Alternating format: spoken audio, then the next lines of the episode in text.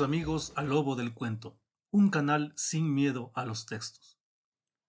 El curso de hoy se acercará al mito de Sísifo, ensayo que da nombre al libro publicado por Albert Camus en 1942, y que pese a su brevedad, nos ofrece una carga inusitada de imágenes y sospechas que por sí solas explicarían su fama.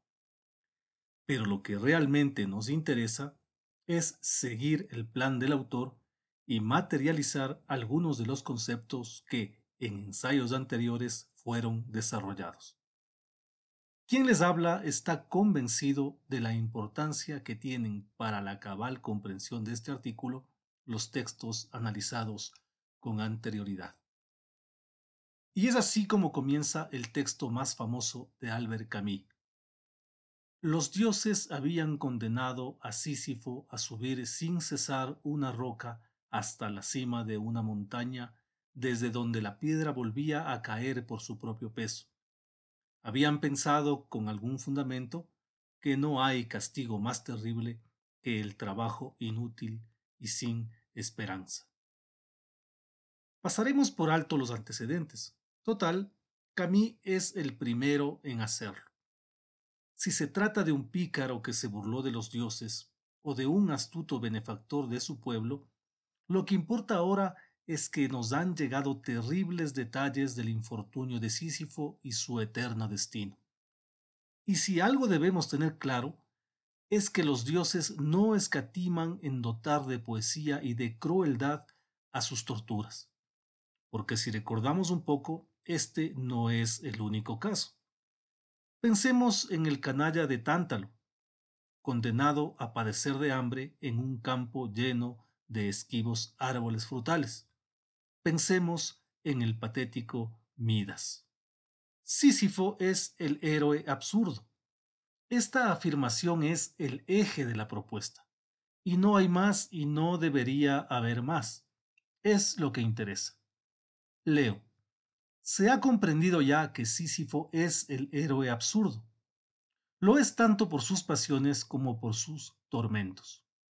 Su desprecio de los dioses, su odio a la muerte y su apasionamiento por la vida le valieron ese suplicio indecible en el que todo el ser se dedica a no acabar nada. Es el precio que hay que pagar por las pasiones de esta tierra. Nuestro autor un filósofo consumido por el poeta, si se quiere, ha escogido cuidadosamente a su héroe. Sísifo es el bandolero que edifica su propia ética y que, en todo caso, no podría ser llamado ni canalla ni pusilánime. O si se quiere, y para hacer más familiar la descripción, Sísifo nunca sería confundido con el hombre cotidiano, en primer lugar, porque el hombre cotidiano es incapaz de rebelión alguna. Y en segundo lugar, porque el hombre cotidiano goza de una libertad que le ha atrofiado el ingenio. El más plano de nuestros contemporáneos puede dormir tranquilo. Nunca, bajo ninguna circunstancia, empujará piedra alguna, o lo que en la filosofía del absurdo equivale a jamás gozar de victoria alguna. El héroe absurdo puede elegir el momento de su tragedia. Es por eso que puede ser feliz. El héroe absurdo, como su encarnación, el hombre absurdo, viven la experiencia de la felicidad porque no dejan de transitar una tragedia fisurada por las breves pausas de la dicha. Abro comillas. La felicidad y lo absurdo son dos hijos de la misma tierra. Son inseparables. Sería un error decir que la dicha nace forzosamente del descubrimiento absurdo. Sucede también que la sensación del absurdo nace de la dicha. Cierro comillas. Y pensando en su héroe, Camille afirma también que, en el acto de empujar la piedra cuesta arriba rostro y roca llegan a ser la misma cosa. Frase que podría reducirse a su efecto literario inmediato, de no ser entendida como la imagen certera de la felicidad y el absurdo. imagen que acompaña al individuo que se revela ante la tragedia. Desde este momento ya no es descabellado imaginarse a Sísifo feliz. El mito entra en un ciclo interminable de argumentos a favor del condenado. Por ejemplo, el profesor Ángel Ramírez escribe, La victoria definitiva sobre la roca es inalcanzable para Sísifo, pero el que sube una y otra vez empujando la roca no es el mismo. A cada esfuerzo vano, la toma de conciencia de su situación miserable lo va enriqueciendo. Y así como se nos invita a imaginar un Sísifo feliz, tampoco se nos ha prohibido deducir que, cada vez que cae la roca, deja en su camino pequeños fragmentos de su materia. Por lo tanto, la piedra Sísifo empuja cuesta arriba es la misma, pero eso sí, siempre será más pequeña que la anterior. La sonrisa que imagina Camille incluye también el hecho de que al final no quede sino polvo y que de esta manera se revela al fin que llegará el día en que Sísifo no tenga más piedra que empujar. La rebeldía está en rebelarse contra la conciencia y contra el trabajo inútil, la tragedia es inocua hasta que nos la revela la conciencia. Abro comillas. Sísifo, proletario de los dioses, impotente y rebelde, conoce toda la magnitud de su miserable condición. En ella piensa durante su descenso.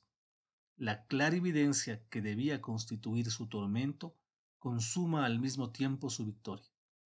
No hay destino que no se venza con el desprecio. Cierro comillas. Es decir, Sísifo podría empujar su piedra por la eternidad sin notar siquiera su suplicio. Pero los dioses se han cuidado de concederle esa conciencia para perfeccionar la tortura. ¿Qué hace el hombre cotidiano en este caso? Lucha por perder la conciencia y volver a su estúpido estado anterior, aquel en que no era víctima de la verdad de su condición. ¿Qué hace el hombre absurdo? Asume la tragedia que le ha develado su conciencia y se revela y dota de sentido al trabajo inútil, es decir, alcanza la libertad absurda y por ende el privilegio de la felicidad. Para aclarar lo que piensa Camille sobre este tema, acudiremos a dos textos. En Carnet nos dice, Arder es mi reposo pero no solo nos hace arder la dicha, sino también el trabajo incesante, el matrimonio incesante o el deseo incesante. Sin embargo, en el pan y la libertad parece que quisiera cerrar toda duda respecto a Sísifo, y allí asegura, toda persona que humilla el trabajo humilla la inteligencia y a la inversa. En conclusión, es en el mito de Sísifo en donde los conceptos fundamentales de la filosofía del absurdo echan a andar.